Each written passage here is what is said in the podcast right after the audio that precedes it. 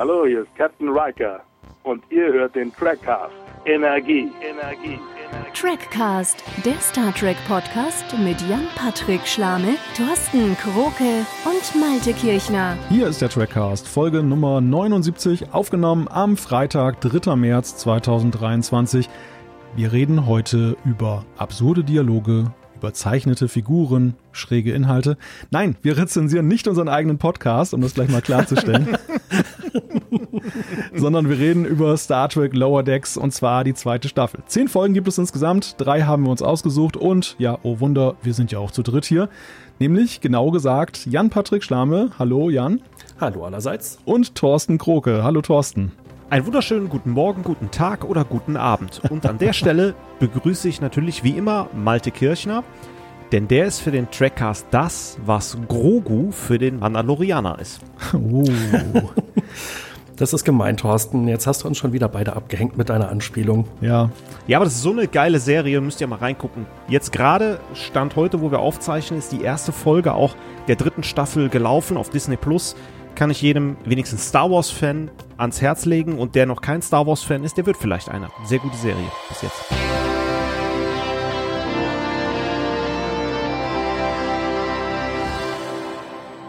Ich konnte mich heute tatsächlich nicht entscheiden, welchen Vergleich ich nehme. Also ich wollte sagen, entweder sie sind für den Trackcast das, was ChatGPT für das Hausaufgaben machen ist, oder Oder sie sind für den Trackcast das, was das Implantat für Rutherford ist, so in Anspielung halt auf Star Trek. Hm, ja, fiel mir schwer. Ich weiß nicht, das sind wir nicht mal beide.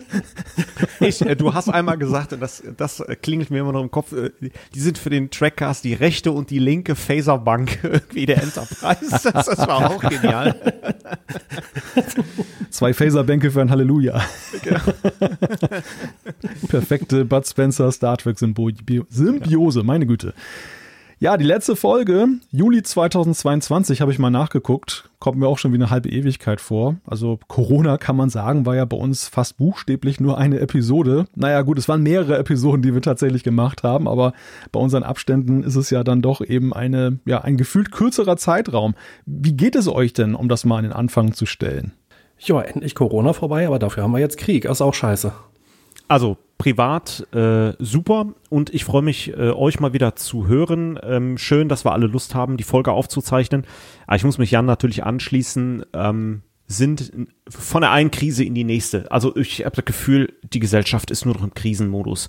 Äh, Krieg, Energiekrise, äh, Corona. Ähm, ja, deswegen lasst uns ein bisschen am, am schönen Trackcast erfreuen und uns wenigstens mal kurzzeitig ablenken von der schlimmen Zeit. Genau, wir ziehen uns zurück auf unsere kleine einsame Insel der Glückseligkeit des Trackcasts. Erstmal, ah, Trackcast Luft schnuppern. genau, Na, nach Picard, nach den Highlights freue ich mich auch wieder. ja, gutes Stichwort, gutes Stichwort. Einige werden sich natürlich fragen, sind die noch ganz bei Trost? Da läuft doch gerade eine neue Staffel von Star Trek Picard an und die reden jetzt über Star Trek Lower Decks. Haben die da was verwechselt? Nein, haben wir nicht. Wir sind ja hier der, man kann sagen, der antizyklische Podcast. Also während alle über das Gleiche reden, machen wir ganz was anderes. Und die dritte Staffel von Picard die, ja, ich weiß nicht, wie, wie geht euch das? Schaut ihr euch die Serie gerade überhaupt noch an? Das ist ja vielleicht erstmal die erste Frage. Auf jeden Fall, aber nicht während sie wöchentlich ausgestrahlt wird, sondern die gucke ich, wenn sie, wenn die Staffel komplett raus ist. Also ich schließe mich Jan an. Ähm, ich schaue auf jeden Fall rein, aber wahrscheinlich lasse ich so ein paar Folgen verstreichen. Das habe ich jetzt auch bei The Last of Us gemacht. Und äh, dann haben meine Frau und ich irgendwie vier, fünf Folgen direkt durchgebinged und das war richtig cool. Und deswegen, vielleicht mache ich es auch so mit Picard. Erstmal so vier, fünf, sechs, sieben Folgen. Ja, vier, fünf Folgen und dann schaue ich auf jeden Fall mal rein. Dann halte ich jetzt den Mund und verrate nichts, denn ich habe tatsächlich die ersten beiden Folgen mir angesehen und am Wochenende werde ich mir jetzt die dritte Folge mal reinziehen. Ja, mm. wir sprechen darüber zu einem späteren Zeitpunkt in diesem Podcast. ich glaube, dann runden wir doch, ne? Äh, das wäre dann Trackcast 80, wenn wir oh. PK besprechen. Oder bringe ich was durcheinander? Das gleiche Alter wie Patrick Stewart, oder wie alt ist der mittlerweile? ich glaube, der ist sogar 84, 85 in dem Dreh. Ah, müssen wir noch ein bisschen härter arbeiten. Der hat sich gut gehalten. Ja. Ja, Star Trek Lower Decks ist unser Thema in dieser Folge des Trackcasts. Wir haben ja uns die erste Staffel schon mal betrachtet und das Fazit war ja so, dass wir recht angetan waren von dieser Serie und wir haben ja auch gesagt, Da gucken wir weiter. Mittlerweile gibt es ja sogar schon die dritte Staffel. Wir sind ein bisschen hinterher, aber das ist ja üblich hier im Trackcast. Deshalb wird es höchste Zeit, dass wir mal so ein bisschen aufarbeiten. Und wie immer, wir haben uns drei Folgen ausgesucht, die wir exemplarisch für diese Staffel einfach mal besprechen wollen. Moment, Moment, Moment. Ähm, wir haben ja gerade schon, oder du hast gerade schon Star Trek PK angesprochen. Äh, ich will noch mal eben mit der Blutgrätsche dazwischen gehen, denn es gibt ja noch ein bisschen mehr bei Star Trek, was gerade läuft. Und für die Hörer, die jetzt nicht so auf dem Laufenden sind, wäre es vielleicht ganz praktisch, wenn wir noch einen kurzen Überblick geben, oder? Dann leg mal los. Denn es ist inzwischen gelaufen Discovery Staffel 4, die äh, beispielsweise bei Paramount Plus zu sehen war. Und gerade heute kam die Meldung, dass die nächste fünfte Staffel auch die letzte sein wird. Und ähm, Sam hat uns auch einen Kommentar im Trackcast geschrieben und äh, hat also schon rausgefunden, die fünfte Staffel ist wohl schon komplett abgedreht, äh, zumindest Gerüchten zufolge. Und es gibt jetzt noch ein paar Nachdrehs, um das Ende irgendwie ein bisschen runder zu machen. Also Discovery ja, endet dann nächstes Jahr mit der fünften Staffel. Genauen Ausstrahlungstermin gibt es noch nicht. Äh, dann gibt es inzwischen die erste Staffel der Serie Strange New Worlds. Das ist die Serie um Captain Pike, die ja quasi ja, so eine Auskopplung von Discovery darstellt. Der selbst war ja auch schon in Discovery zu sehen. Und er ist mit der Enterprise auf fünf Jahresmission quasi vor Captain Kirk. Äh, und dann gibt es auch noch Star Trek Prodigy, eine Zeichentrickserie oder na, animated, computeranimiert, die als Kinderserie konzipiert ist und bei Nickelodeon läuft. Aber genau wie alle anderen Serien kann man die auch bei Paramount Plus gucken. Und soweit ich gehört habe, hat Paramount Plus in Deutschland eine Kooperation mit Sky. Äh, das ist wohl da enthalten oder man kann es zubuchen, da bin ich nicht ganz sicher. Und wer beispielsweise Amazon, Amazon Prime hat, kann auch Paramount Plus dazu buchen, kostet aber das gleiche, so wie es auch einzeln kostet, nämlich 8 Euro im Monat. Das müsste eigentlich alles sein, was aktuell an Star Trek unterwegs ist das ist ja schon wie beim Fußball. Ich brauche für jedes ein eigenes Streaming-Abo. Das ist schon scheiße. Äh, ja, also, also doof finde ich halt, dass ich irgendwie keinen einzelnen Streaming-Dienst habe, wo ich den Mandalorian und Star Trek gucken könnte. Äh, dass man halt seine ganzen einzelnen Dienste buchen muss. Ähm, ich habe mir tatsächlich alle Sachen, die wir eben besprochen haben, angeguckt, bis auf PK. Ähm, und das ist halt schon ganz praktisch, dass man dann einfach bei Prime sagen kann, ich buche jetzt irgendwie kurz das Paramount Plus Paket für einen Monat dazu und ich muss zumindest keinen neuen Account machen. Äh, das Geld kostet halt, trot, halt trotzdem die 8 Euro. Aber mal für einen Monat äh, da so diverse Star Trek-Serien durchbingen, das geht ganz gut. Ja, während wir kurzweilig jetzt gerade die Serien begutachtet haben, ist schon die siebte und letzte Staffel von Lower Decks abgedreht und ausgestrahlt worden. War eine feine Serie. Aber wir sprechen trotzdem jetzt über die zweite Staffel. Wir gehen rein und gucken uns an und ja, ich leite jetzt einfach mal tatsächlich über zur ersten Folge. 2.1 Seltsame Energien heißt sie, Strange Energies im Original. Ganz kurz zusammengefasst, worum geht es? Ähm, es geht um den zweiten Kontakt auf einem Planeten und äh, Mariner macht da so ihr eigenes Ding, äh, dass sie Don dann dort einfach mal, ja, dann ein, was macht sie da? Sie kerchert irgendwie so eine alte genau. Stadt und das führt dann dazu, dass dann etwas freigelegt wird, was wiederum eine Art äh, Ausstoß von Energie erzeugt und das trifft dann aber nicht sie, sondern Ransom, der sich so heldenhaft dazwischen wirft ja, und der gute Mann wird dann so gottähnlich und ist aber ziemlich sauer, weil nämlich Mariner mit ihrer Mutter so gemeinsame Sachen macht und er halt am Rande der ganzen Sache steht. Das Ganze kann aber Gott sei Dank, also er will dann die, er will dann das, das Raumschiff auffressen, aber das passiert dann Gott sei Dank nicht, die Cerritos, weil sich nämlich dann herausstellt, dass wenn er gelobt wird, ähm, dass seine Kraft nachlässt. Aber am Ende sind es vor allem Tritte zwischen die Beine von Mariner, die dann den, den ganzen Spuk ein Ende setzen. Ja, und so gibt es dann ein kleines Happy oder ein großes Happy End am Ende dieser Folge. Ihr habt schon gelacht und äh, das, ist, das führt mich gleich zu meiner ersten Frage. Staffelauftakte in Star Trek sind ja du durchaus durchwachsen. Ne? Es gibt ja eben Staffeln, die fangen dann nicht so vielversprechend an. Wie seht ihr das denn hier bei Star Trek Lower Decks in der zweiten Staffel? War das ein guter Auftakt zur zweiten Staffel, Thorsten? Ist, äh, ich muss es auf zwei Ebenen ähm, äh, beantworten. Zum einen, was ich schön fand, hat man die Sachen aus der ersten Staffel weitergeführt. Also ähm, Bäumler ist ja beispielsweise auf der Titan, den sehen wir ja auch ganz kurz. Und äh, der Bogen geht jetzt weiter und ähm, äh, Mariner muss halt schauen, wie sie mit dem Verlust ihres Freundes, kongenialen Partners oder ihres Sidekicks äh, umgeht. Und äh, ich finde die Folge von der Handlung an sich super witzig. Wie du schon sagst, die Kirche hat da was ab und da passiert was im Hintergrund. Und das ist so typisch. So ein Lower Deck ist ja meistens im Hintergrund und die Führungsoffiziere kriegen den ganzen Ruhm. Auf der anderen Seite muss ich sagen, ich finde es auch schon äh, leider so stark übertrieben, was mit Ransom äh, passiert. Und das ist so ein bisschen, wo ich sage, äh, ja, das ist vielleicht so ein bisschen zu dick aufgetragen. Äh, Wie siehst du das, Jan? Teilst du die Meinung? Ja, da kann ich mich Thorsten sehr gut anschließen. Ähm, hier so ein, so ein Gott-Komplex, das ist ja irgendwie so eine Gary Mitchell-Geschichte, hat man auch in der Classic-Serie schon gehabt. Oder Q hat Riker mal solche Kräfte gegeben. Das hat es ja schon mal gegeben in Star Trek, äh, aber dass Ransom halt sofort auf so einem Mega-Ego-Trip ist, äh, und dann wirklich sein Raumschiff auffressen will. Sehr überzogen. Aber ich fand es trotzdem urkomisch. Um, aber es war einfach ein, ein, schöner Auftakt. Also man war sofort drin im Thema. Und was ich halt wiederum sehr gut fand, ist, dass die Serie und auch die Folge einfach überhaupt keine Zeit mit irgendwas verschwendet hat, sondern man ist sofort zum Punkt gekommen. Und das haben wir eigentlich in allen Folgen. Da wird nicht ewig lange so eine Geschichte aufgebaut, sondern man ist sofort mittendrin und nach, nach fünf Minuten weiß man einfach, wo es lang geht. Ähm, und es hat einfach Spaß gemacht, ohne Ende. Äh, äh, wie ambivalent warst du denn, Malte? Oder ähm, hast du so ein bisschen andere Meinung als wir? Ich habe tatsächlich eine andere Meinung, weil ich finde, gerade dieses Überzogene persifliert ja auch diese eher schwachen Folgen, die wir bei Star Trek gesehen haben, mit irgendwelchen ja, Figuren, die zu Gottheiten mutieren und durchdrehen und überhaupt, dass das Raumschiff aufgefressen werden soll.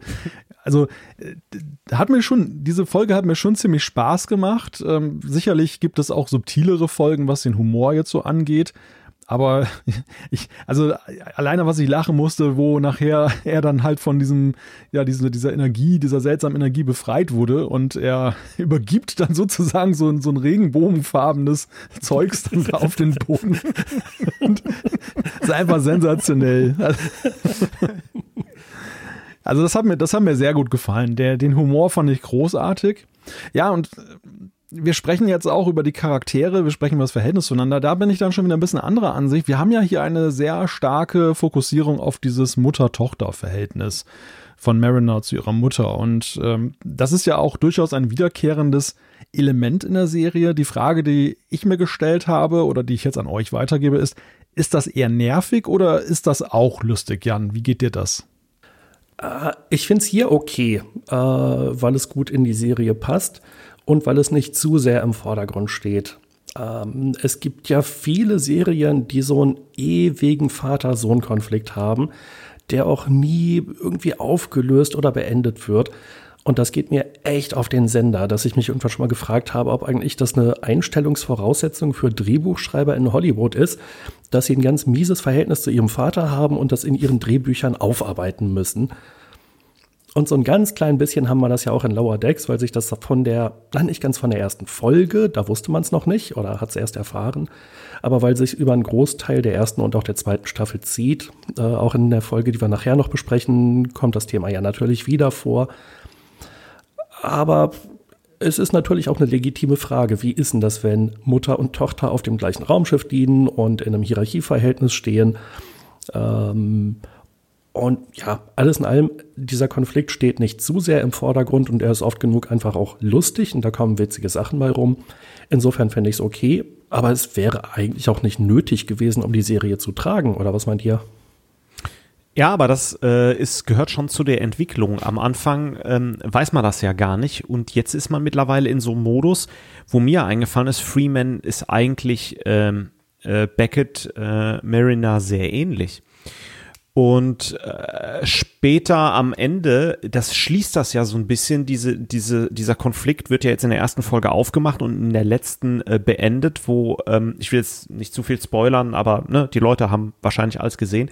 Äh, die zehnte Folge handelt ja davon, dass ähm, äh, Marina äh, ihre Mutter belauscht, dass sie tatsächlich wahrscheinlich versetzt werden sollte in der zehnten Staffel und dann flammt dieser Konflikt wieder auf und dass die beiden sich da schon sehr ähnlich sind und also mir macht das großen Spaß, weil Jan, wie du gesagt hast, das steht nicht im Vordergrund, ähm, das entwickelt aber wenigstens beide Figuren ein bisschen weiter, meiner Meinung nach. Ja, wobei das mit der Weiterentwicklung immer so eine Sache ist, finde ich, auf der einen Seite ist es eine Humorserie, die ja überzeichnet, die, die ja auch die, die, die Figuren ja schon auch sichtlich etwas, naja, lächerlich manchmal gestaltet. Und auf der anderen Seite will man so eine gewisse Tiefe herstellen. Also ich finde, das ist eigentlich so ein Punkt, sie machen es manchmal sehr geschickt, aber es ist, glaube ich, auch für die Autoren extrem schwer, da dieses, in diesem Spannungsfeld sich zu bewegen, das eine zu tun und das andere. Also bei einer echten Serie in Anführungszeichen ist das, glaube ich, doch deutlich einfacher, als wenn man so eine Persiflage jetzt dann versucht, zu einer Charakterserie zu entwickeln. Ja, ich meine auch in dem Rahmen ähm, mhm. der Zeichentrickserie. Wir, wir dürfen ja nicht vergessen, teilweise benutzt ähm, zu Recht äh, Lower Decks ja das Konzept, immer wieder zurück zu resetten. Ähm, und macht sich darüber auch noch lustig, wie Shax auf einmal wieder auftaucht. Wo, ja. wo, wo, wo das ja ein Thema einer Folge ist. Äh, äh, und also, nö, die, die, äh, die Führungsoffiziere, die sterben nicht, die kommen irgendwie immer zurück. Wir wissen aber nicht wie. Das ist großartig. wirklich alles. Und das ist auf mehreren Ebenen so genial gelöst, weil ja, manche, ja. also wenn nicht Amos da irgendwie aus der Suppe klettert und die arme Tascha ja auffrisst, ja, äh, also die hatten ja Narrenfreiheit. Das Rothemd wurde immer abgeknallt oder das Gelbhemd, je nachdem, aber die überleben wirklich alles, ja. Ja, das war ein ganz großer Moment dieser Staffel, finde ich. Ja. ja. Aber also das, das Thema mit dem Drama, es ist ja nicht so, dass man ein bisschen Drama macht, obwohl es sich um eine eigentlich lustige Serie handelt, sondern ich glaube, das ist schon konzeptionell auch so angelegt, dass eben beides zusammengehört. Also dass man nicht nur eine witzige Serie macht, sondern eben schon versucht, auch äh, wirklich interessante Charaktere zu erzeugen, die halt sehr überzeichnet sind die aber trotzdem irgendwie auch die gleichen Probleme mit sich rumtragen wie wir. Nur auch diese Probleme werden halt gerne ein bisschen auf die Spitze getrieben. Ja, ja, das ist richtig. Wobei ich halt immer so ein bisschen Probleme damit habe, die Figuren an einigen Stellen dann halt ernst zu nehmen. Also, dass es sehr schwer ist, dann diese Tiefe herzustellen, weil man sie ja dann doch auch nicht immer ganz für voll nimmt. Das äh, ist eine Herausforderung. Ich, wie gesagt, ich finde, die Autoren kriegen das ganz gut hin im Ergebnis, aber ja, mhm. ist so, so ein Wahrnehmungsthema einfach. Ne? Das, ich, ich finde auch nach hinten raus in der Serie wird es immer besser. Da man merkt es, dass sie, ja. dass, dass sie das dann immer besser hingekriegt haben. Ich finde, das war so ein bisschen holpriger Start. So die ersten ein, zwei, drei Folgen, bis Bäumler dann auch wieder zurückkommt. Und ähm, äh, das ist ja ganz interessant hier. Die Folge funktioniert sehr gut, auch wenn wir Bäumler nur einmal kurz sehen. Das meinte ich ja ähm, eingangs damit, äh, dass man dann auch da aufsetzt. Ähm, und hm. äh, ich finde es gut gelöst, äh, aber äh, das stimmt, nachher schwingt sich das so ein bisschen besser ein. Probleme habe ich halt so ein bisschen mit, äh, damit den Charakter Dr. Taana ernst zu nehmen. Was? Die halt einfach äh, sehr katzig ist und auch kratzig. Ja, Moment, das ja. ist der Katien. Was erwartest du?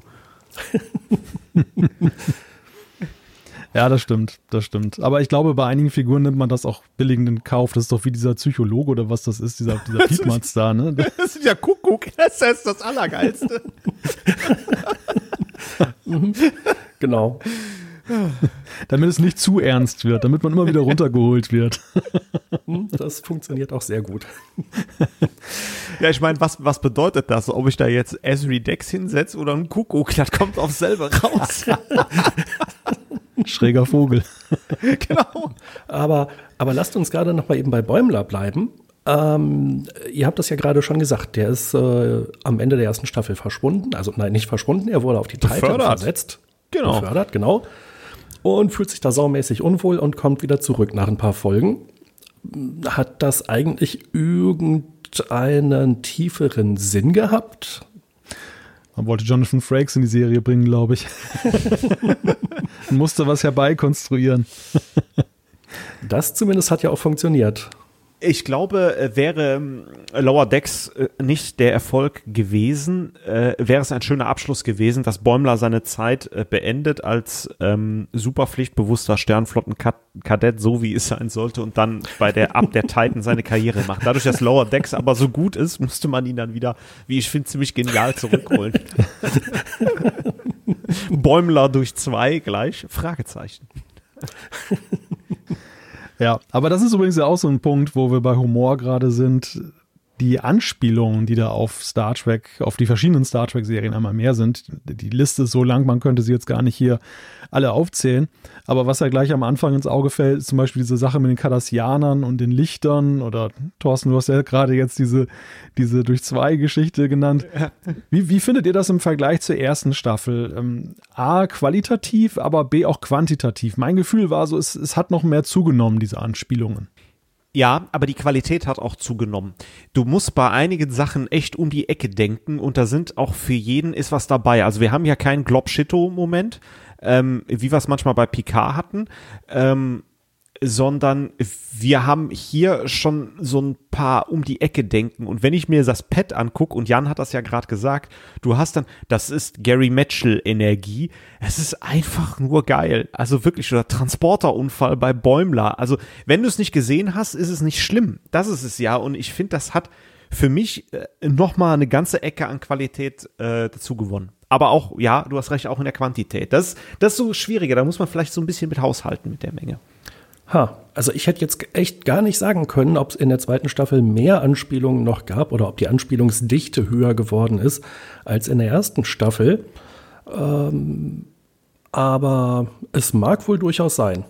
Qualitativ hat es mir in jedem Fall immer sehr gut gefallen. Wie war es denn bei dir, Malte? Ähm, Du hast jetzt gerade schon gesagt, Quantität hat zugenommen. Was sagst du? Ist es, ist es schon nervig oder sagst du, es sind einfach coole Sachen bei? Ich finde es großartig. Also es macht einfach Freude, weil, glaube ich, Lower Decks auch so ein Gefühl bedient, ich meine, jetzt mittlerweile haben wir Star Trek Picard, da wird das ja auch sehr stark bedient mit den ganzen Anspielungen. Aber zu der Zeit, als das ja dann erst ausgestrahlt wurde, waren wir ja gerade in so einer Phase, wo andere neue Star Trek-Serien mhm. mit dem Erbe so ein bisschen, naja, schwierig umgegangen sind mitunter. Man hat zwar auch irgendwie Bezüge hergestellt, aber man hat auch manchmal alles auf links gedreht und dann gefiel es gar nicht mehr. Und das ist ja eigentlich so der Charme äh, auch schon der ersten Staffel gewesen, dieses äh, Wir sind wieder zu Hause Gefühl und diese Ehrung ja eigentlich auch. Man macht sich, man macht sich drüber lustig, aber gleichzeitig ehrt man ja auch. Man, man wertschätzt ja dieses, dieses Erbe von Star Trek und diese, diese, diesen Anspielungen auf die früheren Serien. Also mir macht das immer, mir macht das weiterhin sehr viel Freude. Dann leite ich mal über zu einer weiteren Charakterbetrachtung. Er ist ja eigentlich auch einer der Hauptcharaktere dieser Folge. Ich rede über Ransom, der, ja, der, der Will Riker-Verschnitt in gewisser Weise in dieser Serie, der ewige Commander. Äh, hier ist er ja in die Ecke gedrängt durch diese Mutter-Tochter-Geschichte. Wie findet ihr denn insgesamt diese Figur und ihre Entwicklung, die sie hier nimmt? Also ist das, ist, ist der Ransom einer, der auch gut entwickelt ist? Jan, wie siehst du das? Also bei dem würde ich sagen, über diese Staffel hinweg hat er relativ geringen Anteil. Er kommt natürlich immer wieder vor, aber ich fand, in der ersten Staffel stand er stärker im Vordergrund. Ähm, und ja, hier in der zweiten Staffel, in der ersten Folge, eben mit seinem Gary Mitchell-Komplex, äh, da dreht sich sehr viel um, naja, sagen wir mal seine Figur, aber eigentlich ja nicht um ihn. Ähm, und in späteren Folgen hatte ich wirklich den Eindruck, dass er mehr oder weniger im Hintergrund verschwindet. Äh, also mein Eindruck war, ja, diese zweite Staffel war für Ransom nicht so gut wie die erste und eigentlich würde ich mir wünschen, dass er in der dritten Staffel dann wieder mehr zu tun hat. Ähm, die ist ja inzwischen längst abgedreht, insofern, äh, keine Ahnung. Hoffentlich wird es dann auch in der vierten so sein oder bleiben.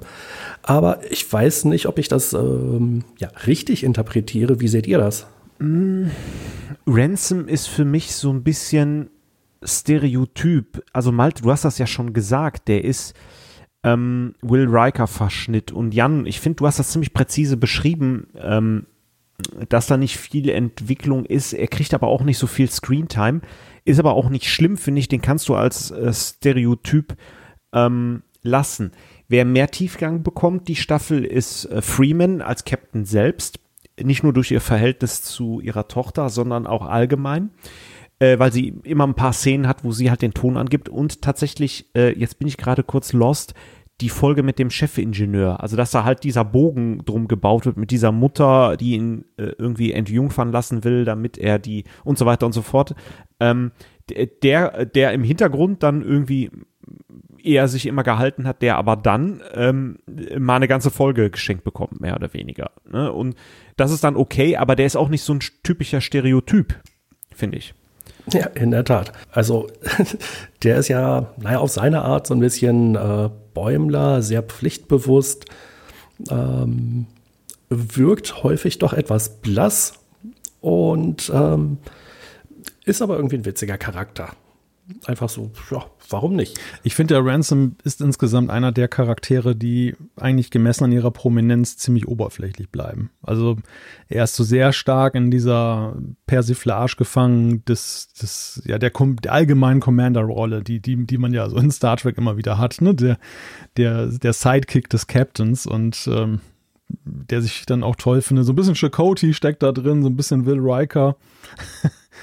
Auf der einen Seite ganz lustig, aber ich finde halt im, im Vergleich zu anderen Figuren dann doch sehr, ja, Thorsten hat es ja, glaube ich, schon gesagt, Stereotyp am Ende. Ne? Also er, er, ent, er entkommt dem nicht so wirklich. Ja, mich erinnert der so tatsächlich ein bisschen auch manchmal an Ned Flanders, äh, das so der liebe, gemütliche Nachbar, aber wenn er sein T-Shirt auszieht, hat er so ein 8 bis 10 Pack.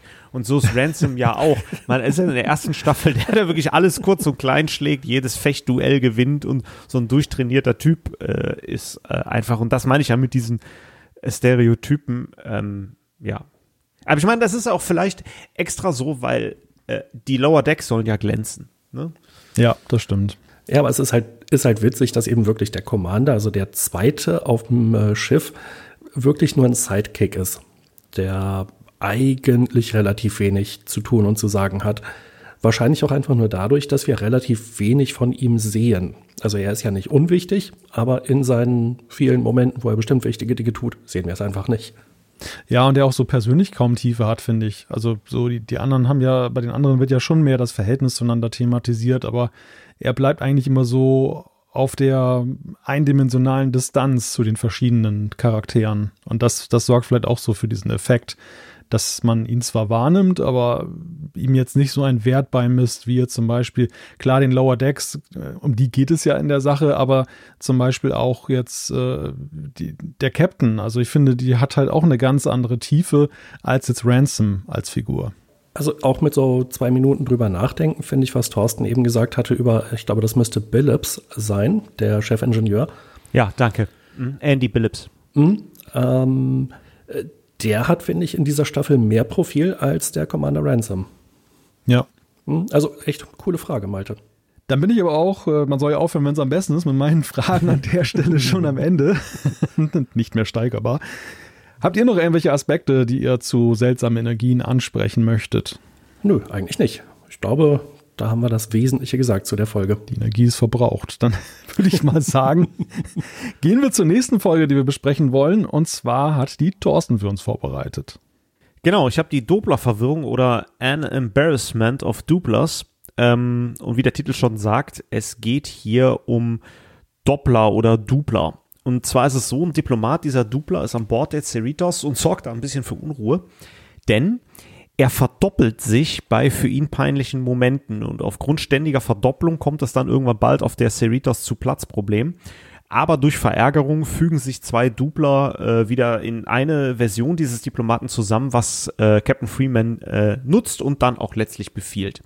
So, dann haben wir noch zwei Nebenhandlungen. In der einen versuchen Bäumler und Marina auf eine ganz exklusive Sternflottenparty zu kommen, fliegen aber wie die Führungscrew am Ende von der Party und fliegen dann äh, raus. Und Freeman beamt dann den Dupler rein und da herrscht dann da wieder Chaos. Und am Rande der Episode hat Rutherford immer noch mit seinem Gedächtnisverlust zu kämpfen und ähm, baut mit Tandy äh, Modell der Cerritos. Äh, aber Rutherford wird dann später klar, dass er letztlich die Zeit nicht allein verbringen will und soll und gerne mit Tandy in der Freizeit abhängt und dann so ein Modell baut. So, das zu dieser ähm, fünften Folge, die mittendrin ist, zu den Doplern. Mal so eine Frage. wir sehen ja jetzt hier mit diesem Diplomaten, der Doplan, Alien, ähm, was wir eher selten bei Star Trek sehen, einfach mit der Tatsache, dass sie sich einfach verdoppeln, ähm, äh, äh, Malte direkt gefragt, ist sowas eigentlich nur bei Lower Decks möglich oder würde sowas tatsächlich auch in die anderen Star Trek-Serien passen? Oh wei, das ist eine ganz komplizierte Frage. Und dann vor allem, welche Star Trek-Serie? Ne? bei einigen würde ich sagen ja, bei anderen würde ich eher, eher sagen nein. Also was ich ganz lustig finde daran ist, dass er ja so den klassischen Botschafter darstellt, wie wir ihn so gerade in den ersten TNG-Staffeln ja auch beobachtet haben. Da war ja auch die Enterprise häufig auf irgendwelchen Flügen unterwegs und musste jemand von A nach B bringen und irgendwas passierte dann auf der Reise dorthin. Und so, so ähnlich ist ja dieses Setting hier auch, was wir vorfinden. Natürlich gnadenlos dann überspitzt und alleine diese Szene, wo, wo der Captain dann, äh, dann über den ablästert und dann steht er dabei und dann dieses Oh, oh, oh und so weiter. Unangenehm. Und das, ist, das ist genial einfach. Das ist einfach so schön. Äh, ja, und also daran erinnert mich das sehr stark. Aber klar, ich meine, diese Verdopplungsnummer, aber auch das, ich meine, in TNG, wir hatten ja auch manchmal sehr merkwürdige Spezies, die, die so Eigenheiten hatte. Ähm, nach hinten raus, finde ich, sind ja die Star Trek-Serien immer humanoider geworden, so von der Logik her. Da hat man bei TNG anfangs auch mehr gewagt. Man erinnere sich nur an die Binären zum Beispiel. Also da gab es ja schon manchmal sehr sonderbare Wesen dann auch. Ja, also würdest du denn sagen, dass zu TNG hätte es gepasst, aber dann zu, ähm, äh, weiß ich nicht, Voyager nicht mehr, oder? Ja, das genau, das, das würde ich, also das würde ich durchaus unterstreichen. Äh, Jan, wie siehst du das denn mit den Doplern? Ich habe so ein bisschen Schwierigkeiten, mir vorzustellen, wie das, äh, wie das funktionieren kann oder soll. Aber so ein bisschen anlehnend an das, was äh, Malte eben auch gerade schon gesagt hat. Bei TNG war man da ja durchaus noch ein bisschen experimentierfreudig und in der Classic-Serie gab es ja viele Elemente, die müsste man eigentlich eher der Fantasy zuordnen und nicht unbedingt der Science Fiction. Ja. Also, ja, aber trotzdem, dass irgendwie eine, eine Person sich verdoppelt und äh, dann noch mehr verdoppelt und äh, exponentielles Wachstum äh, an den Tag legt, ist schon ein bisschen weit hergeholt. War aber in dieser Folge einfach ein lustiges, Ele ein lustiges Plot-Element wir sehen ja hier, ich habe das ja gerade gesagt, so diesen ganzen Dopplerbogen, dann Bäumler und Marina auf der Station. Wir sehen aber am Rande auch äh, Tandy und Rutherford, ähm, die wie so oft in Lower Decks zu tun haben. Jetzt speziell zu dieser Folge. Ähm, Jan, wie würdest du die Beziehung der beiden beschreiben? das ist wieder so eine Geschichte, das zieht sich echt ein bisschen arg lange hin. Können die nicht einfach mal in die Kiste springen? Also, das ist doch offensichtlich, dass die zusammenpassen und zusammengehören und die wissen es auch beide und ähm, ab und zu wissen sie es nicht so genau, aber dann wird es ihnen ganz schlagartig klar. Und dann haben sie aber irgendwie die ganze Staffel lang diese platonische Beziehung. Das ist wieder eigentlich so ultra typisch Star Trek, dass man einfach nicht zum Punkt kommt über, über eine ganze Staffel oder mehrere Staffeln hinweg. Da dürfte Lower Decks eigentlich gerne mal ein bisschen vorangehen denn so richtig Beziehungen zwischen den Charakteren gab es natürlich, aber auch das hat immer echt lange gedauert und stand auch nie so richtig im Vordergrund und war dann immer nur dafür da, dass es irgendwelche Probleme damit gab. Hm, da würde ich mir wünschen, dass sie einfach mal eine völlig normale Beziehung zwischen zwei völlig normalen Menschen zeigen. Äh, Entschuldigung, Mensch und Orionerin. Ja, aber ist doch auch so klassisch TNG, oder? Also ich meine, was haben wir denn da mit Riker und Troy über viele Jahre gesehen und dann kam Worf mhm. ins Spiel und auch ja alles irgendwie so, ja, auf der einen Seite so offensichtlich amorös, aber im nächsten Moment eigentlich auch wieder total platonisch. Das, ähm, das, das, das spiegelt sich hier wieder. Man, man kann es nervig finden. wir fanden es ja damals in TNG schon nervig, diese Art und Weise. Aber es hat ja auch wirklich nette Momente, ne? Also in dieser Folge denke ich zum Beispiel an diesen, wo sie mit diesem Modell daran rumarbeiten und, und äh, da, dann da in der, dann da in der Lounge dann ja auch diesen Phaser plötzlich auslösen und jemand da so anschießen. Sehr, sehr schöne Momente mit den beiden. Ja, also gerade bei, bei Riker, um dann nochmal zwischen zu grätschen, das war ja schon irgendwann absurd.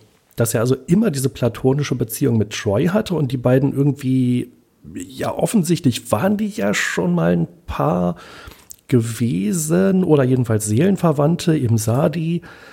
Ähm, Da fällt mir vor Schreck mein Stift runter. Ähm, aber auf der anderen Sie Seite oben. lässt Riker dann einfach keine Gelegenheit aus, um mit irgendwelchen äh, Besuchern oder Aliens der Woche mal eben irgendwie äh, einen One-Night-Stand zu machen. Was Troy irgendwie auch nie kommentiert hat. Also sie schien das auch nicht scheiße zu finden. Oder wenn doch, dann haben wir es nicht erfahren. Äh, Aber dann äh, zwei Folgen später war dann wieder im Sadi, was würde ich nur ohne dich tun? Also das war so ultra unentschlossen. Ganz so schlimm finde ich jetzt Tandy und Rutherford nicht, aber die beiden wären einfach ein Traumpaar. Wobei man ja hart sagen muss, TNG war ja ein einziger One-Night-Stand. Ne? Also jedes, jede, jede Folge war ja so für sich isoliert, ne? aber gleichzeitig gab es ja, wie du ja gerade dargelegt hast, bestimmte Charakterelemente und die man aber auch nicht zu weit ausschmücken wollte, weil sonst hätte man sich an Abhängigkeiten begeben. Sonst hätte man ja mal, mal von Folge zu Folge diese, diese Weiterentwicklung des, des Verhältnisses von Riker und Troy ja dann auch wieder aufgreifen müssen, was man ja später in Deep Space Nine und nachfolgenden Sendungen dann auch oder Serien hinbekommen hat.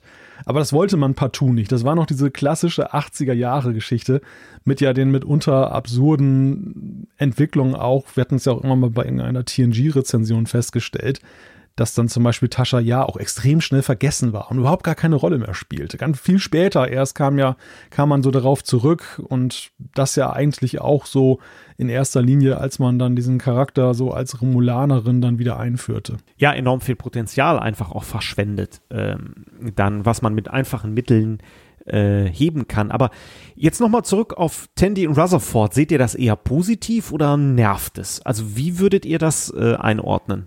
Na, wie gesagt, mich äh, nervt es eigentlich, dass die beiden immer nur so platonisch äh, zusammen sind oder eben nicht zusammen sind. Aber eben mal zurückgespielt an dich, Thorsten, wie Malte ja auch gerade schon sagte, bei TNG war das ja eine ganz klare Ansage. Es darf keine langfristigen Beziehungen zwischen den Charakteren geben oder unter den Charakteren. Nach jeder Folge wird der Reset-Knopf gedrückt.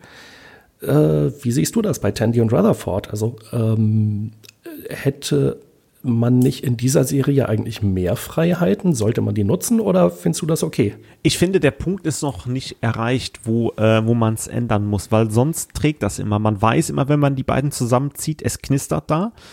Und ich glaube, man spielt diese Facetten noch aus, wie man es ja auch in einschlägigen Comedy-Serien wie Friends oder äh, auch wie How I Met Your Mother äh, macht, bis zwei Hauptcharaktere dort zusammenkommen. Und dieses Stilmittel, das, das, das zieht sich so länger hin äh, nutzt man da. Wobei wir ja schon zwei klare Sachen gesehen haben in der äh, Folge, die ich gerade angesprochen habe. Ich habe den Titel vergessen mit dem Chefingenieur, wo ja diese, diese Mutter ja die Explosion ähm, äh, inszeniert und Tandy äh, super erschüttert ist.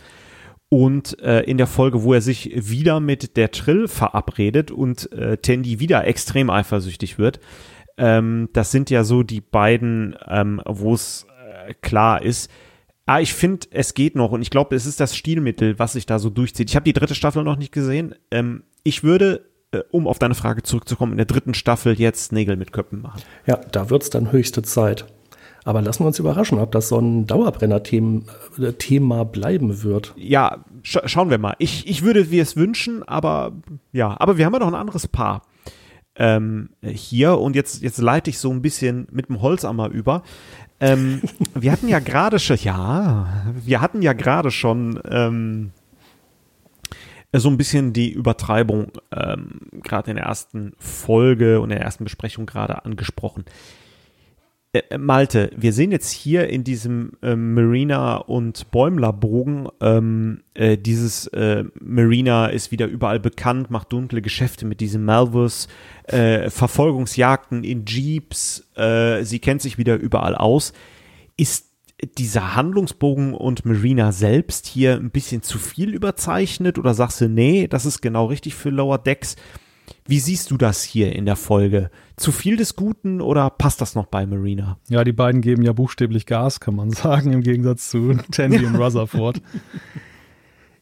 Ich hatte tatsächlich, war ich hin und her gerissen. Also in einem Moment habe ich so gedacht, jetzt, jetzt tragen sie ein bisschen sehr dick auf. Ne? Also wo hat Marina denn eigentlich noch überall irgendwelche Leute, mit denen sie eine Geschichte hat und, und irgendwelche tiefgründigen Sachen, wobei das ja auch so, ja, auch oft so ein Charakterelement ist, was man immer wieder mal in Star Trek gesehen hat, dass so ähm, Figuren eine schier unfassbare Tiefe plötzlich bekommen haben und immer mehr. Ich denke nur an Begier in Deep Space Nine, der ist für mich so das Paradebeispiel der so als ganz harmloser Doktor anfing, der gerade irgendwie so von der Akademie gekommen ist und seine erste Position hatte und der ja nachher dann als Charakter weiterentwickelt wurde, dass man dachte, Moment mal, das ist ja, der ist ja, der ist ja 20-fach unterkellert sozusagen, was die Tiefe angeht.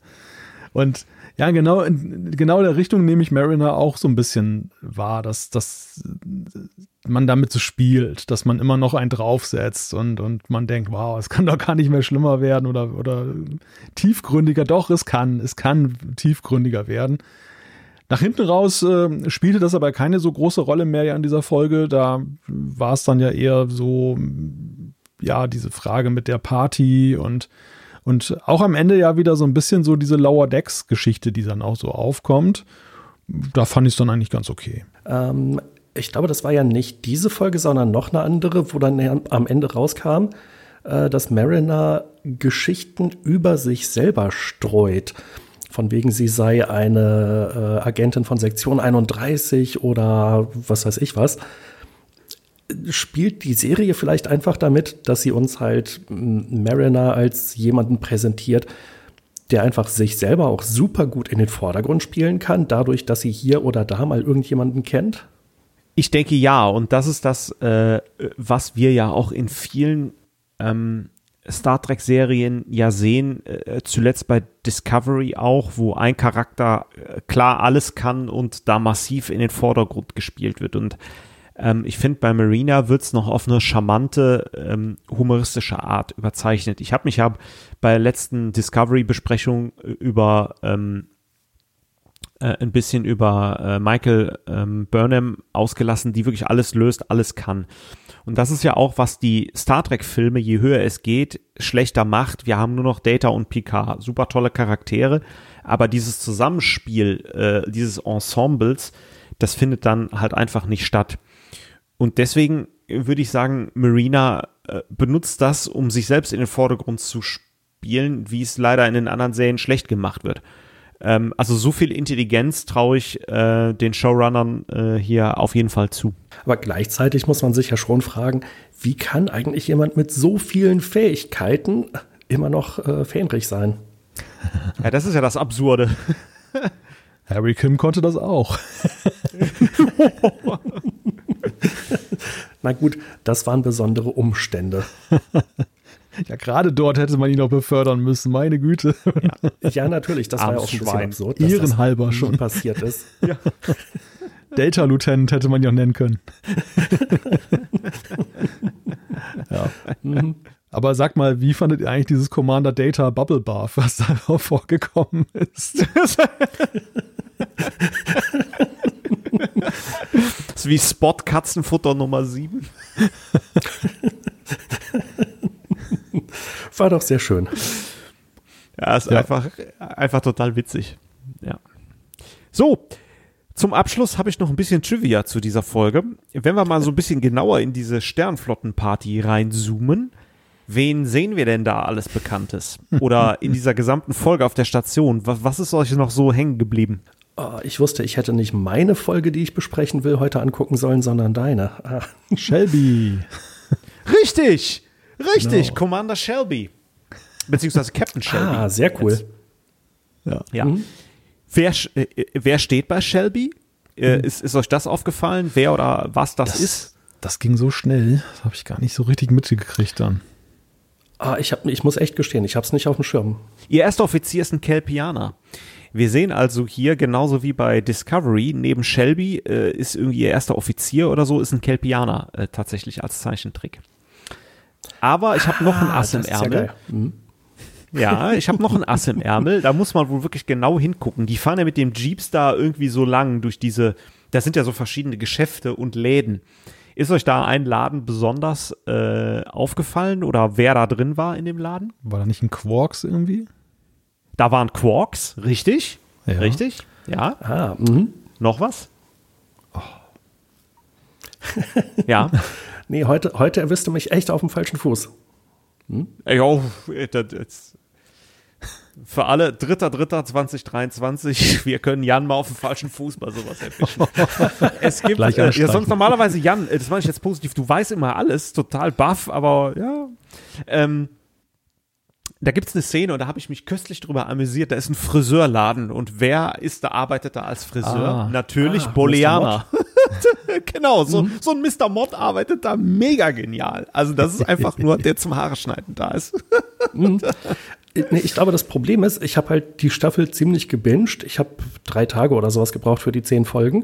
Habe mich da äh, richtig reingestürzt, hatte total Spaß dran, immer die nächsten Folgen zu gucken. Aber diese ganzen Details, die verschwimmen dann irgendwie, wenn das halt schon wieder zwei Monate her ist, dass man das geguckt hat. Redete er sich raus.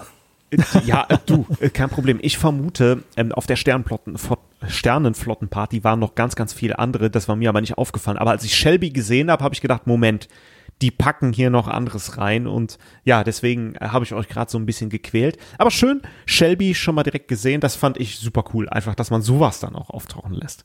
Genau, es gab ja eine andere Folge, da tauchte dann äh, Captain Sonja Gomez auf. Das fand ich dann wieder sehr schön. Ihr erinnert euch sicherlich, Ja, Mit dem Kakao. sie hat ganz genau. LaForge. Genau, LaForge und Picard und ja, genau. Und ja, noch, noch andere, noch andere Charaktere. Äh, ihr habt ja wahrscheinlich die deutsche Fassung gesehen. Es gab eine Folge mit einem äh, Computer, der äh, sehr manipulativ war. Und in der englischen Fassung kam mir doch die Stimme recht bekannt vor. Der wurde gesprochen von Jeffrey Combs, aka Wei Yun und ähm, Brunt FCA und äh, noch diverse andere Rollen. Ja. Adlerohr. Ja, ich, ich denke mir, ich habe jetzt was ausgelöst, wo ich jetzt ein Trivia gemacht habe, was du mal nicht beantworten konntest. Jetzt, Jetzt muss er jetzt hast du uns wieder. Ja, jetzt, jetzt- hast du uns wieder. Jetzt haut er raus hier. Ist die Phaserbank geladen. Bevor, bevor Jan anfängt, hier Photonentorpedos zu verschießen, würde ich fast sagen, Davon haben wir nur 37. genau. Und der Rest wird Dienstag geliefert. Nein.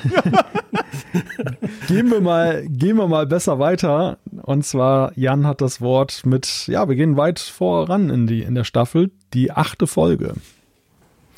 Genau, die heißt im Original I Excretus oder auf Deutsch Ich Excretus. Ich hoffe, ich habe es richtig ausgesprochen. Äh, fängt damit an, dass die Lower Decks Fähnriche ähm, äh, in Raumanzügen draußen im, äh, auf irgendeiner Station oder sowas stehen und äh, einen vorbeifliegenden Stern genießen und sagen, ach, wie schön ist das? Und im nächsten Moment warpt die Cerritos davon, weil sie in einen Hilferuf folgt.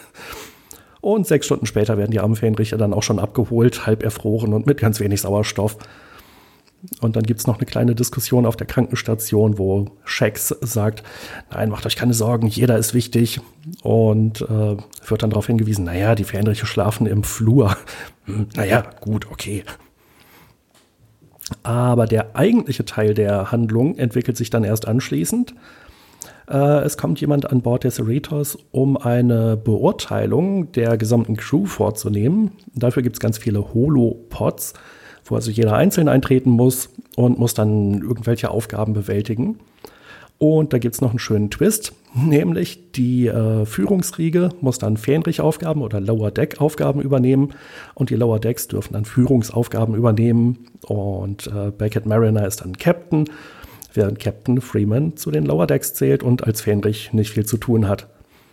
Äh, interessanterweise scheitern alle, aber wirklich alle aus der gesamten Crew an ihren Aufgaben, außer Bäumler. Der ist der Einzige, der sofort einen Score von äh, 79 Prozent kriegt.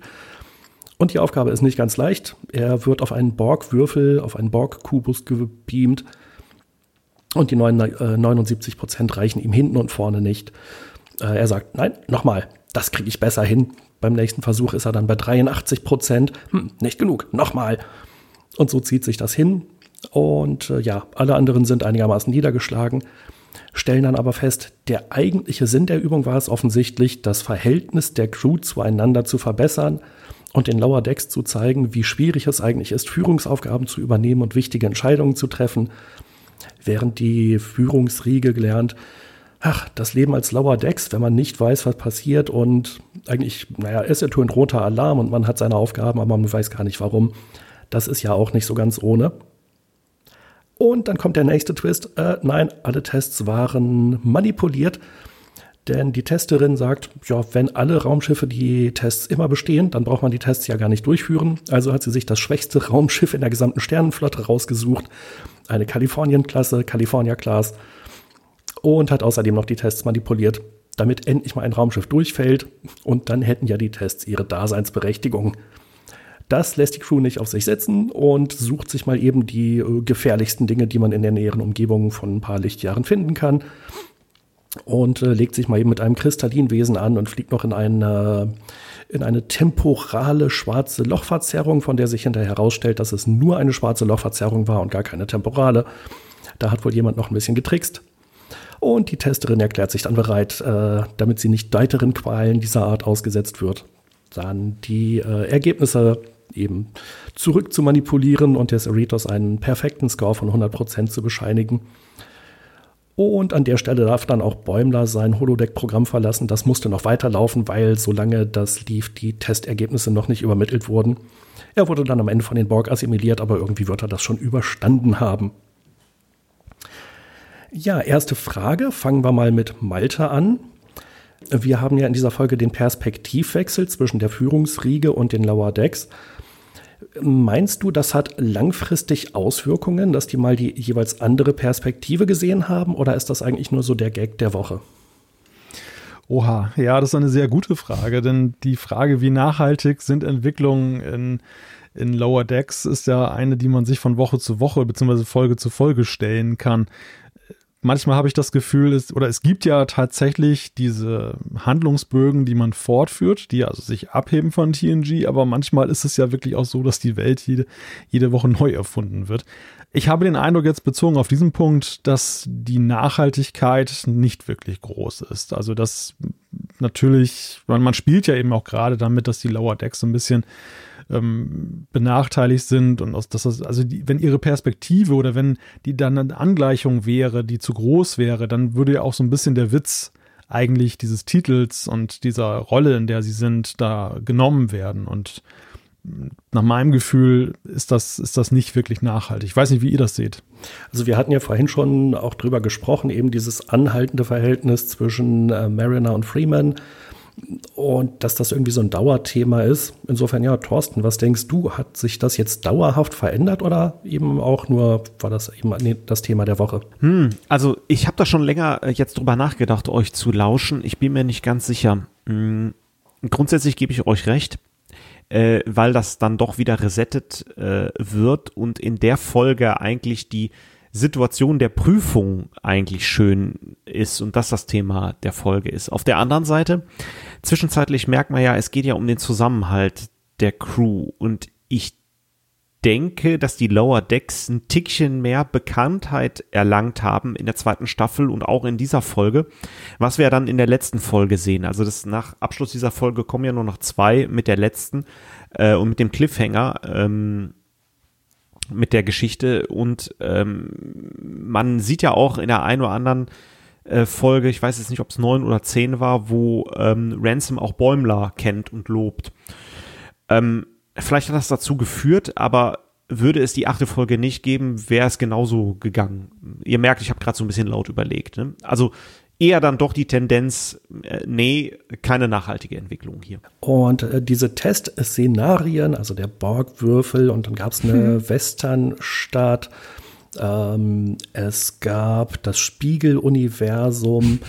Das waren ja alles Geschichten, die einem schon bekannt vorkamen oder auch die, äh, die Selbstaufopferung äh, bei, das müsste Rutherford gewesen sein, mhm. äh, um die Enterprise zu retten bei einem Warp-Kernbruch.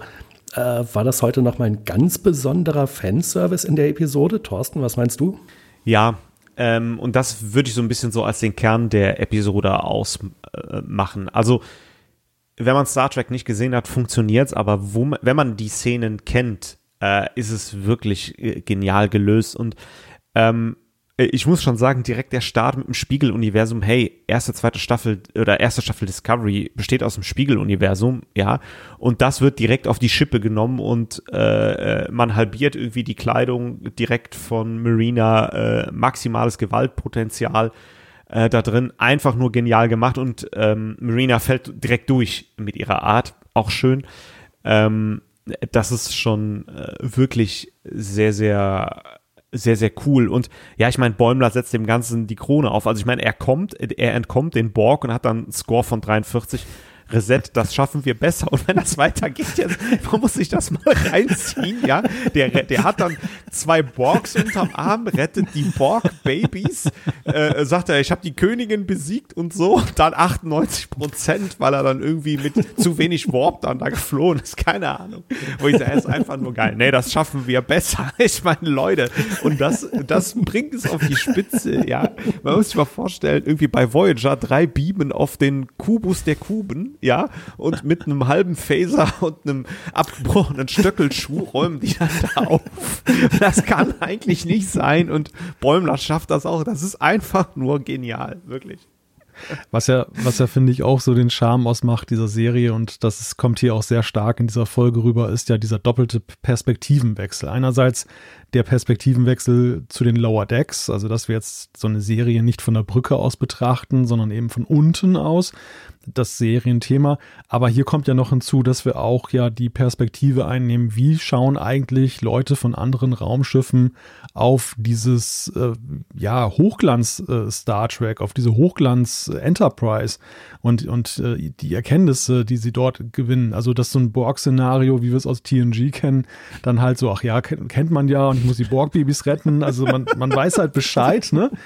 Und äh, das das finde ich halt auch so sensationell. In, in, der Serie wird ja noch viel mehr damit gespielt. Also sie, sie machen ja auch noch so die, diese Klassenunterschiede ähm, bei den Raumschiffen einer bestimmten Klasse oder generell so, hm, wir sind ja ein minderwertiges Raumschiff gegenüber den anderen.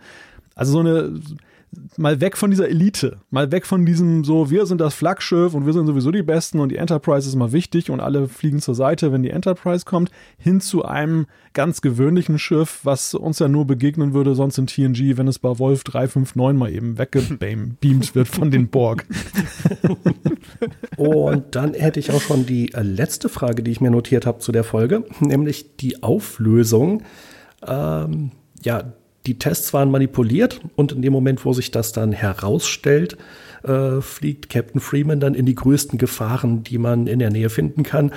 Und die gesamte Crew ja, lacht da regelrecht drüber. Äh, in dem Aufenthaltsraum, da sieht man halt, äh, wenn die Cerritos da wegwarpt, ja, dann trinken sie alle ihren Kaffee weiter. Jetzt äh, schaukelt das Schiff ja nicht mehr durch die Gegend. Aber es ist natürlich schon so, dass man sich doch damit auch einer gewissen Gefahr ausgesetzt hat. Das ist ja hm, eher wahrscheinlich gegen die Regularien. War dieses Ende jetzt sehr hm, ein un-Star Trekiges Ende? Oder war es eigentlich dadurch, dass es auch wieder so überzogen und übertrieben war, äh, einfach total super Star Trek und vor allem super Lower Decks mäßig. Was meint ihr? Fangen wir mit Malte an. Oh, du stellst aber komplizierte Fragen, Jan. ich, ich würde den Ball da ganz gerne tatsächlich mal an Thorsten weiterspielen wollen. Geschickt aus der Affäre gezogen. Sie mussten es irgendwie auflösen. Ne? Ähm, deswegen ist es äh, spielt man auch wieder damit, dass in den, äh, wie so oft bei diesen ganz gefährlichen Situationen, die auch jetzt im, im, im realen Star Trek durchaus bedrohlich sind. Äh, wie Enterprise wird halb zerstört. Äh, ne? Wir kennen das ja alles. Äh, Voyager ist Schrott. Ähm, dann doch gelöst wird, man spielt damit, aber das ist dann, dann doch typisch Lower Decks, die sagen, komm, jetzt setzen wir noch einen drauf, fliegen direkt in das schwarze Loch rein, damit alle anderen Angst kriegen und es ist Star Trek, wir kommen sowieso wieder da raus, ohne dass uns irgendwas passiert. Ähm, es, es passt schon irgendwie und es ist dann doch Lower Decks äh, typisch. Aber Jan, wie siehst du das? Ja, ich frage mich so ein bisschen, ob sie damit nicht auch äh, so die anderen Serien auf die Schippe nehmen, ohne jetzt zu sehr zu spoilern, aber in Discovery allgemein gibt es ja so dieses Thema, okay, wir haben zwei Optionen. Eine, die ist unglaublich gefährlich und das Schiff wird wahrscheinlich zerstört, aber die Erfolgs, äh, wenn wir Erfolg haben, dann ist das Problem gelöst. Ja, und die Alternative ist eigentlich gar keine Alternative. Okay, wir wählen den gefährlichen Weg. Das ist halt nach dem dritten Mal einfach nicht mehr spannend. Und eigentlich schon die ersten zwei Male nicht. weil man ja doch ein Gefühl hat, ja, das wird schon irgendwie gehen. Und irgendwo treiben sie es dann halt echt auf die Spitze. So, hm, wenn wir nicht in 20 Sekunden Warp-Antrieb zur Verfügung haben, werden wir sterben. Okay, ich sehe, was ich tun kann. Ich habe ja eh keine andere Wahl. Ähm, ja. Und hier bei Lower Decks sagen sie jetzt halt, okay, dann äh, fliegen wir jetzt halt irgendwie zum Kristallinwesen, einem der gefährlichsten Objekte, Gegenstände, Lebewesen, wie auch immer, im bekannten Universum. Oder wir fliegen mal eben in die Nähe von einem schwarzen Loch und in den Ereignishorizont oder tun jedenfalls so. Ähm, einerseits fand ich es halt, ja, komplett überzogen, wie es so häufig in Lower Decks der Fall ist. Und andererseits fand ich aber, das war echt schon so ein, so ein, äh, ja, wie nennt man das? Ein Tritt quasi in Richtung der anderen Serien. Ähm, wobei halt Discovery Staffel 4 zum Beispiel zu dem Zeitpunkt noch nicht gedreht war, soweit ich weiß, als diese Folge Lower Decks gedreht oder konzipiert wurde. Ja, aber generell, ich habe schon das Gefühl, man macht sich über die Risikobereitschaft bei Star Trek im Allgemeinen ein bisschen lustig und halt um, über den Umstand, dass es aber auch immer irgendwie gut geht und wir eigentlich nie von den Raumschiffen erfahren, die in so einer Situation einfach zerrissen wurden, oder die werden dann halt mal irgendwo nebenbei erwähnt und das sind dann deren Trümmer, die da äh, rumfliegen. Aber es ist halt nie die Enterprise oder die Voyager oder die Discovery, die bei so einer Geschichte draufgeht. Ja. Ja, das ist, ähm, ne, Malta hat das ja gerade gesagt, wir sehen dann einfach nur so ein Schiff, was da äh, weggefasert wird äh, bei, äh, bei Wolf durch den Borgwürfel.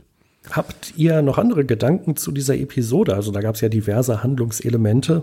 Denn ansonsten, also ich habe äh, tatsächlich keine äh, Fragen mehr, die mir dazu noch eingefallen wären.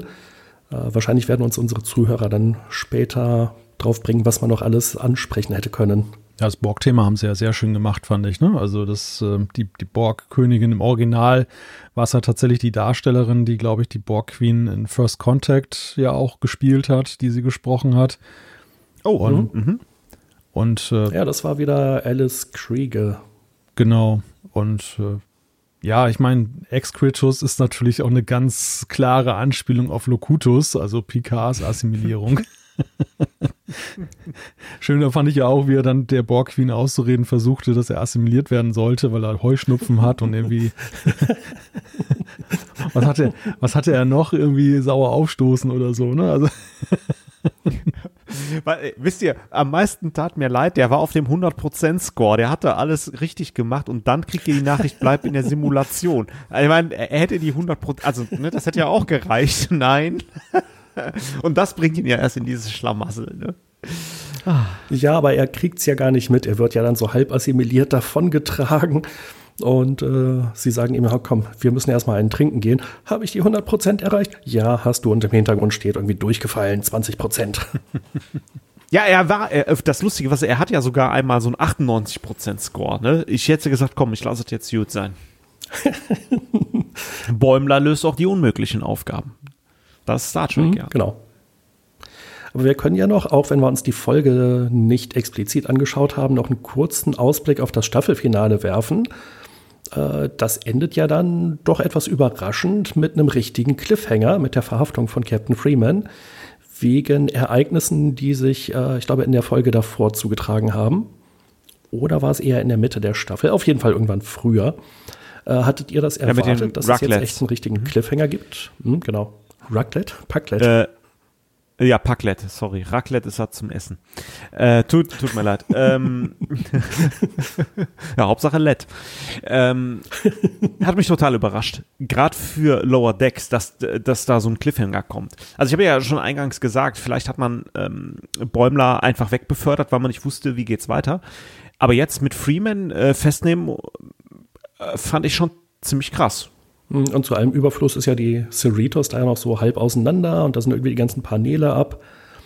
Das Raumschiff muss ja auch erstmal wieder zusammengesetzt werden. Ist natürlich auch so ein bisschen Selbstbewusstsein, was aus dieser, diesem Ende spricht. Also Thorsten hat es ja gerade so angedeutet, dass beim, bei der ersten Staffel noch als sie gemacht wurde, unklar war, wie kommt denn diese neue Art von Star Trek an. Und ich erinnere, mich, als wir seinerzeit die Gerüchte hörten, es soll eine neue animierte Serie geben, da war ich ja auch ausgesprochen skeptisch, wie das wohl werden wird und war auch eher geneigt zu sagen, ach bitte nicht jetzt noch eine animierte Serie. Aber die hat sich ja halt so wunderbar erwiesen und jetzt in dieser zweiten Staffel, da geht sie halt mit dem Selbstbewusstsein raus, dass sie eben beliebt ist und dass ja ganz klar auch eine dritte folgen wird. Naja, und, und nicht zuletzt ist selbst ja das wieder eine Anspielung auf das Star Trek, was immer ein bisschen auf die Schippe genommen wird, weil dort ja, wir erinnern uns gerade so im TNG-Universum, war es ja auch sehr beliebt oder auch später Voyager und Deep Space Nine auch Cliff mit Cliffhangern zu arbeiten im Staffelübergang. Also interessant wäre jetzt vielleicht noch die Frage, warum haben sie es nicht der, am Ende der ersten Staffel schon gemacht? Aber andererseits, ja, Malte, du hast es ja schon angesprochen, da war man noch nicht so ganz klar, wie gut kommt die Serie an und geht es überhaupt weiter. Was ist denn so euer Gesamtfazit, wenn ihr mal so auf diese zweite Staffel von Lower Decks blickt? Eigentlich ist das ganz einfach ich habe Riesenbock, die dritte Staffel zu gucken.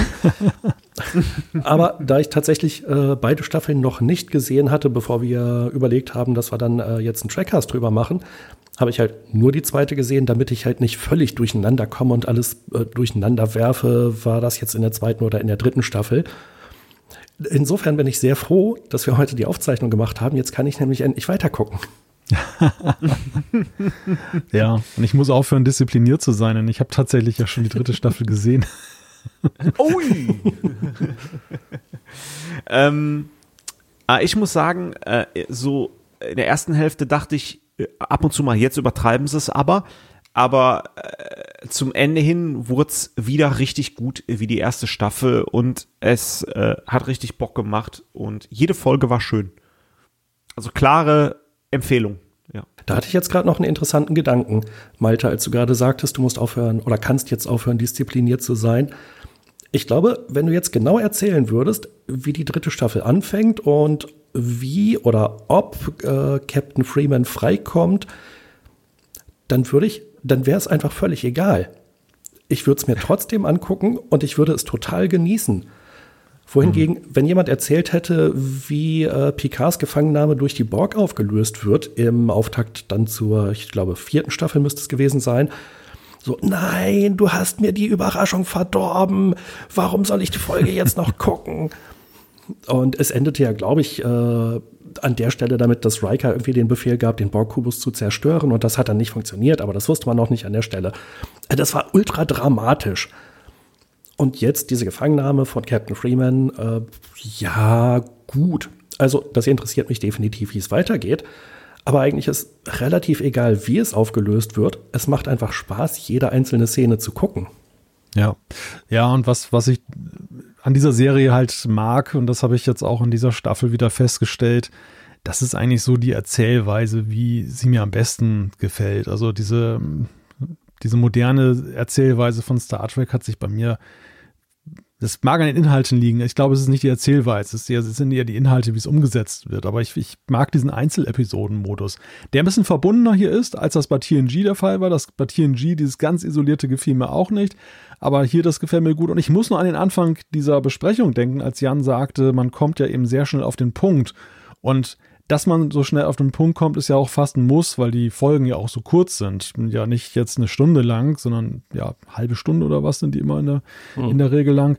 Und ähm, ja, kürzer, ja, kürzer sogar, ja. Wir haben, also wir haben ja. zehn Folgen in so einer Staffel, wir haben halbstündige Folgen, man kommt schnell auf den Punkt.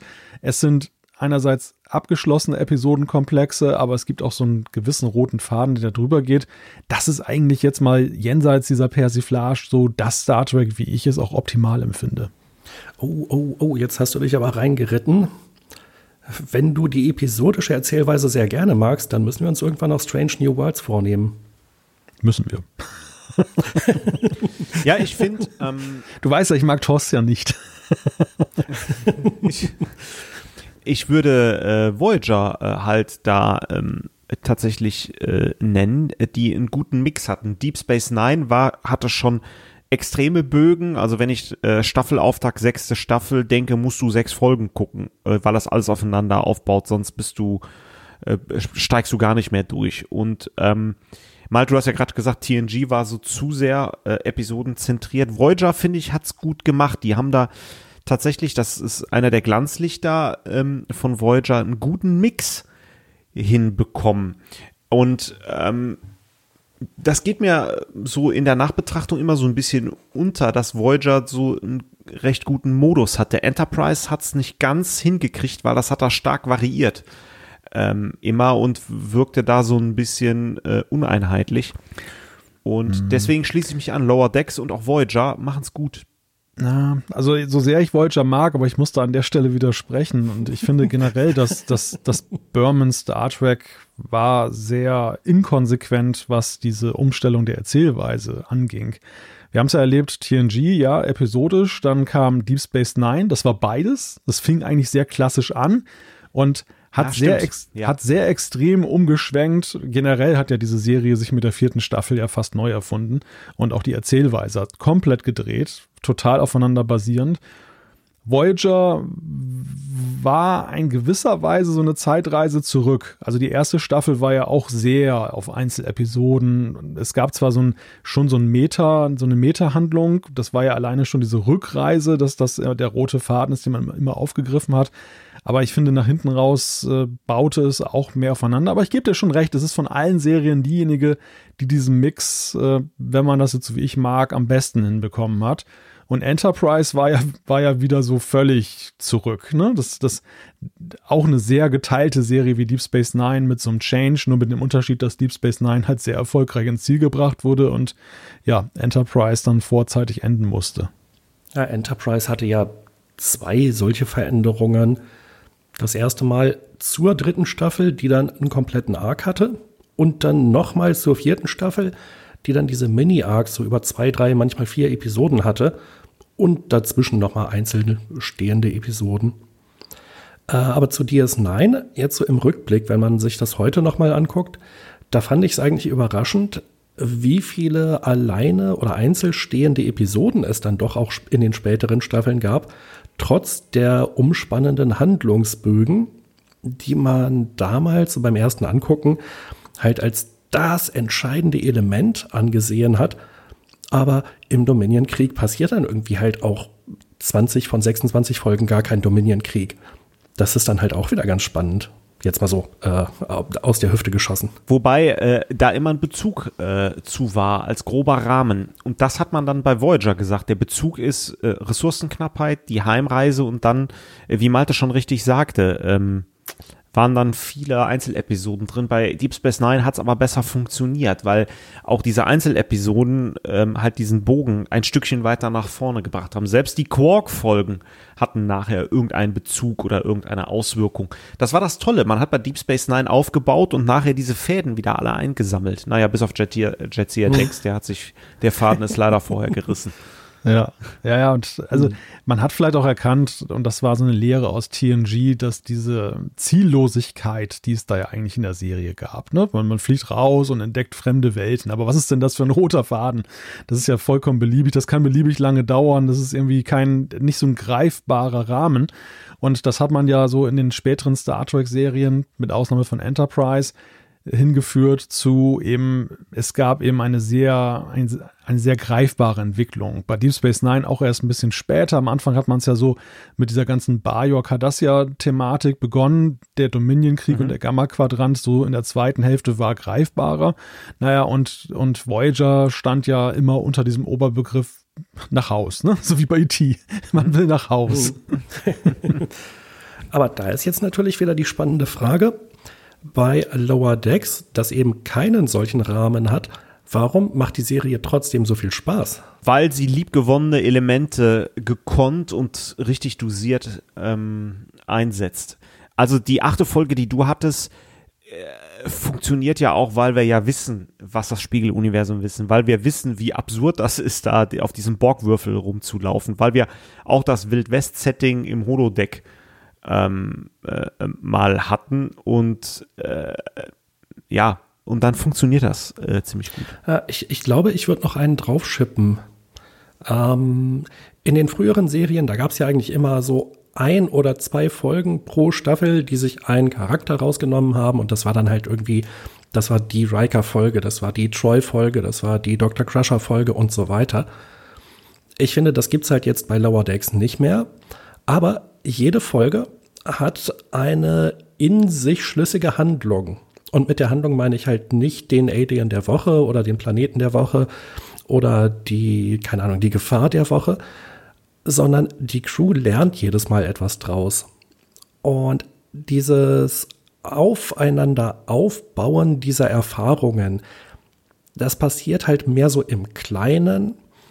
Aber wenn man sich eben die Charaktere anguckt und wie die miteinander agieren, äh, finde ich, ja, da findet schon eine Entwicklung statt. Eben eine kleine Entwicklung. Und gleichzeitig nehmen sie sich halt wieder auf die Schippe, wenn in der, ich weiß nicht, war es die dritte Folge oder die zweite oder die vierte in dieser Staffel, ähm, wo dann Tandy und äh, Mariner auf einer Außenmission sind. Und äh, irgendjemand spricht dann Tandy an, hey Devana, kannst du mal herkommen? Hä? Devana, was ist das denn für ein Name? Das ist mein Vorname. Ach, du heißt Devana? Das wusste ich gar nicht. Was? Wie kannst du das nicht wissen? Wir arbeiten seit zwei Jahren zusammen. Oder seit einem Jahr. Und da machen sie sich über sowas natürlich auch wieder lustig. Aber insgesamt finde ich halt, die Folgen sind kurz, knapp, knackig auf den Punkt. Und es gibt aber jedes Mal irgendwie auch eine Geschichte. Und die Charaktere lernen jedes Mal was. Und das, finde ich, äh, funktioniert in dieser Serie einfach so in, im Gesamtkonzept so gut. Also ich wollte gerade, als du deine Frage gestellt hast, erst sagen, lass uns die bitte auf Wiedervorlage legen in der dritten Staffel. Denn da hätte ich dann noch was anderes dazu zu sagen, was ich mir jetzt mal verkneife. Aber nein, du, du hast schon recht. Also ich finde das auch eigentlich gerade so sympathisch, dass diese Serie, so sehr sie ja am Ende ja vor allem auch von der Persiflage eben lebt, aber gleichzeitig eben auch gut erzählt ist. Das muss man ihr einfach lassen. Also es, sie, sie, ver, ja, sie, sie verfolgt einfach die klassischen Ziele einer guten Erzählung. Und das macht sie dann irgendwie sympathisch. Aber wie gesagt, lass, lass uns in der dritten Staffel nochmal drüber sprechen. Da freue ich mich. Mhm, auf jeden Fall. Auch ein Cliffhanger hier im Trackcast. Yes! es muss jetzt weitergehen. Es darf nicht aufhören an dieser Stelle. ja, habt ihr sonst noch etwas hinzuzufügen zu dieser zweiten Staffel von Lower Decks? Wunschlos glücklich. Sehr schön. Ich glaube, vorhin waren wir an so einem Punkt, wo wir dachten, es, oder wo ich dachte, es gibt nichts mehr zu erzählen. Dann haben wir doch noch einige wirklich gute Aspekte rausgearbeitet, glaube ich. Aber jetzt würde ich erneut sagen, das müsste es eigentlich im Wesentlichen gewesen sein. Ja, wir verlieren uns immer gerne in Vergangenheitsbewältigung, dass wir dann doch wieder über TNG sprechen, wenn wir eigentlich Lower Decks meinen. ja, ich wollte gerade schon sagen, irgendwie, wir haben mal eben so 36 Jahre Star Trek in zwölf Minuten abgehandelt. Äh Aber das, das, ist übrigens auch ein schöner Hinweis, denn ich habe gerade mal nachgeguckt. Wir sind ja jetzt am Ende der 70er, was jetzt den Trackcast angeht. Das ist ja Folge 79. Und ich habe gerade mal recherchiert, wann wir eigentlich die Folge 70, also wann wir in die 70er eingetreten sind. Das ist in doppelter Hinsicht interessant. Das, das eine, der eine Punkt, warum das interessant ist, das war der Beginn der kreativen Pause. Also wir sind jetzt in der zehnten Folge der kreativen Pause sozusagen. naja, und das geglaubte Leben bekanntlich länger. Ja, wir haben auch nie gesagt, dass wir tot sind. Ne? Wir haben nur gesagt, wir machen eine kreative Pause. Und wie wir die gestalten, unsere Sache. Naja, und die 70er begannen beim Trackcast im Jahre 2018. Und jetzt haben wir das Jahr 2023. Das ist schon äh, eine beachtliche Strecke. Absolut. Ja, in der Tat. Ja, mal gucken, worüber wir in Trackcast Nummer 80 sprechen. Ich gehe mal fest davon aus, dass es den geben wird. Ich danke euch für dieses Gespräch, für diese Folge. Wie immer eine große Freude. Ja, immer wieder gerne. Ja, äh, danke euch beiden äh, und danke auch für die tolle Orga und Vorbereitung und auch später für die Nachbereitung. Äh, Malte, jederzeit immer eine Freude, mit euch zu quatschen. Ja, danke ChatGPT, genau, dass du meine Moderation geschrieben hast.